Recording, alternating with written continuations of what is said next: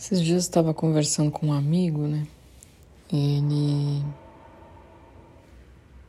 é, comentou que ele é uma pessoa que não chora muito, né? E eu até brinquei, falei, mas você tem doença em câncer, como assim? Você não chora? E deu risada e tal, né? E e aí isso me fez pensar é, sobre uma questão que eu acho que é uma questão contemporânea, inclusive, e muito importante é, para a gente pensar realmente nos tempos de hoje, que é pensar como a gente coloca as nossas vulnerabilidades nas nossas relações.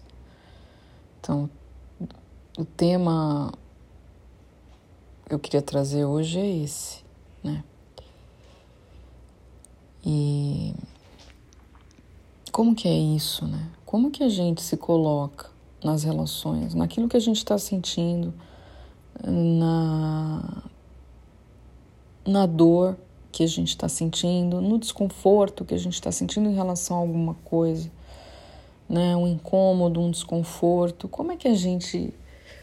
É, como é que a gente expressa isso, né? E qual a importância da gente expressar isso? Então, por um lado, é, tem essa questão, e por outro, tem a questão de ouvir né, o que o outro está sentindo, né? Ouvir é, o que o outro está expressando sobre o que ele está sentindo, sobre o que está doendo, sobre aquilo que para ele é difícil, né? Como que eu acolho, como que eu ouço isso, como ou como eu me torno capaz de, né? Então, gente, assim, a gente vive numa sociedade que a gente não aprende nada disso. Vamos combinar, a gente não, a gente não é, digamos assim, inspirado, não é nem ensinado, que essas coisas não, são ensinadas, mas são coisas que são uh, que podem ser desenvolvidas assim, que a gente pode ser provocado, né? E, e, só que a gente não tem isso, né? Pelo menos a minha geração aí, pessoal de 40 anos, né? A gente a gente não aprendeu isso, não. A gente cresceu ouvindo, realmente. Se você chorar, você vai mostrar fraqueza, não faça isso. Não se exponha, não se exponha demais, né? Quem que não escutou isso? Né? Que mais que são pérolas que a gente ouviu? É... Não, não, não mostre o que você está sentindo. Isso pode ser perigoso, isso vai ser uma arma na mão da outra pessoa. Gente, a gente escuta isso, a gente cresce ouvindo essas coisas. E aí, no momento que a gente está se relacionando com alguém, seja intimamente, seja uma amizade, seja a relação que for, de família, seja o que for, e a gente se depara com uma sensação de desconforto, né? Que se a gente finge demência, finge que não está acontecendo nada, né? A gente vai estar tá causando uma dor para a gente mesmo, porque a gente vai estar tá negando ali um processo que está se dando dentro da gente, né? E então, se a gente não expressa, isso tem um custo, isso tem um custo para a gente, né? E a gente paga esse preço, geralmente, né?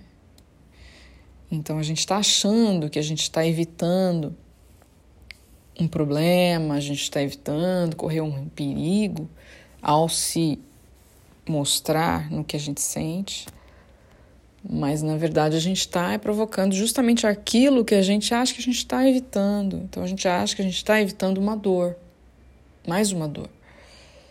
Mas a gente está provocando, ao fazer isso, a gente está provocando uma dor, que é a dor de negar para a gente mesmo aquilo que a gente está sentindo e negar o direito de poder expressar isso e de ser visto nisso que a gente. É, nisso que a gente sente, nisso que está se passando na gente, né? Então, é, primeiramente, acho que tem esse aspecto do que a gente aprende, né? Do que a gente absorve em relação a como a gente deve é, lidar com o que incomoda, com o desconforto, com sentimentos mais difíceis, né? Como a gente deve calar esses sentimentos e resolver a gente com a gente mesmo, né? Tem até letra de música, né? Tem uma do Lulu Santos que ele fala lá que ele guarda para ele que se, né, que se der uma merda lá é ele com ele mesmo, né? então, gente, isso isso se é, isso se reforça, né? Nas, também na, na, nas nossas produções subjetivas, culturais e tudo mais, né? Então, assim, é uma bola de neve, né? Tipo, retroalimenta o negócio, retroalimenta. Então, acho que primeiramente olhar para isso, né? Olhar para para esse fato, constatar essa, esse contexto, né? De, de produção, né? De, desse modo de se relacionar com as próprias vulnerabilidades e, claro, também com as vulnerabilidade, vulnerabilidades do outro, né? Porque assim, gente, é, eu pelo menos penso dessa maneira, percebo hoje dessa maneira. Quando eu é, me relaciono com as minhas vulnerabilidades, olhando, acolhendo e expressando, não vai, não vai ser muito mais natural eu conseguir me relacionar com as vulnerabilidades também da outra pessoa. Né? Mas se eu não, não olho nem para as minhas, né? Que, que, que prática que eu vou ter né? nesse campo é, para depois vir a acolher o que quer que seja no outro, né? Então, quando eu, eu acho muito bonito, sabe? Eu acho muito bonito, assim, quando eu vejo isso nas relações, né? E o contrário se aplica também, né? Assim, é, mas eu acho muito bonito quando alguém se fragiliza, alguém fala, puxa, eu tô sentindo isso, eu tô insegura com isso. É, sem, claro, sem responsabilizar o outro pelo que está sentindo, né, gente? Porque, assim, não adianta nada, a gente se vulnera, vulnerabiliza, coloca aquilo que está doendo na gente e joga o peso no outro, que é, ah, eu tô assim porque você fez isso, tô assim porque você é aquilo, né? Eu tô assim porque você fez daquele jeito, eu tô assim. Então, veja, isso não é se vulnerabilizar. Isso é você ainda, ah, você ainda está fugindo de pegar plenamente o que está doendo em você, né? E colocar, olha, eu estou me sentindo assim. Isso está em mim, isso é uma coisa minha que eu estou sentindo, né? E que eu estou querendo, assim, colocar, expressar, né? Porque é importante para mim que você saiba como eu estou me sentindo. E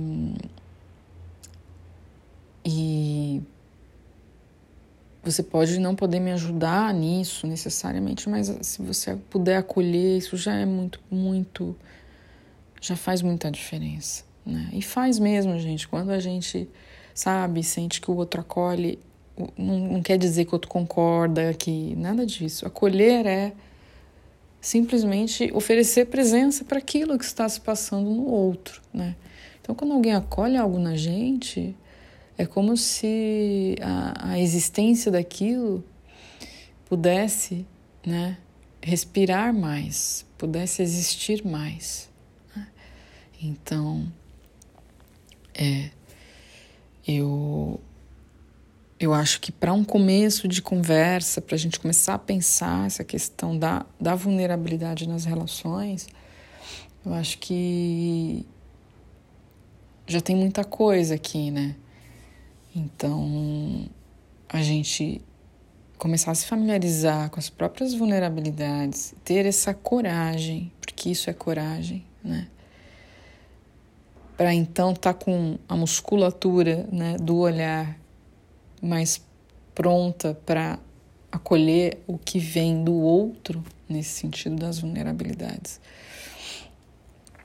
É, isso, tudo, todo esse processo, né, ele já é muito precioso, é muito bonito e exige coragem, exige coragem, né? Então a gente é, aprende o contrário, a gente aprende a evitar esses momentos, a gente aprende a evitar, a gente aprende uma ilusão, né? Que é a ilusão de que ao evitar eu estou evitando a dor. E, e a ilusão porque é uma mentira, é uma mentira, né? Eu não estou evitando a dor, eu estou provocando a dor, né? ao fugir, ao evitar. Então, é, a gente hoje se depara com relações em que as pessoas ou colocam pesos umas nas outras porque ah, eu estou sentindo isso porque você provocou isso, porque você fez isso, fez, você fez aquilo, e aí então estou me sentindo assim, né? E aí a gente vai, aí isso gera uma defesa na outra pessoa. Aí a outra pessoa precisa se defender, porque isso é um ataque, né? Então a outra pessoa precisa se defender disso. Aí começa uma justificativa, não, mas não sei o que, não sei o que. E aí a gente, a gente acaba é, criando então uma não conexão, né? As conexões, elas não ganham consistência, não não não se continuam, não se intensificam na medida em que a, a gente não se permite doer. Né? No fim das contas é isso. Né? No fim das contas é isso. A gente paga com muita dor a ilusão de não doer, né? O, o, evitar a dor. A gente paga é com dor mesmo, né? Então, gente, vamos, vamos olhar. Se tiver que doer, vamos doer. Se tiver que chorar, vamos chorar. Então, volto lá para o começo da nossa conversa. Meu amigo falando, ah, porque eu tenho uma certa dificuldade de chorar, choro pouco e tal.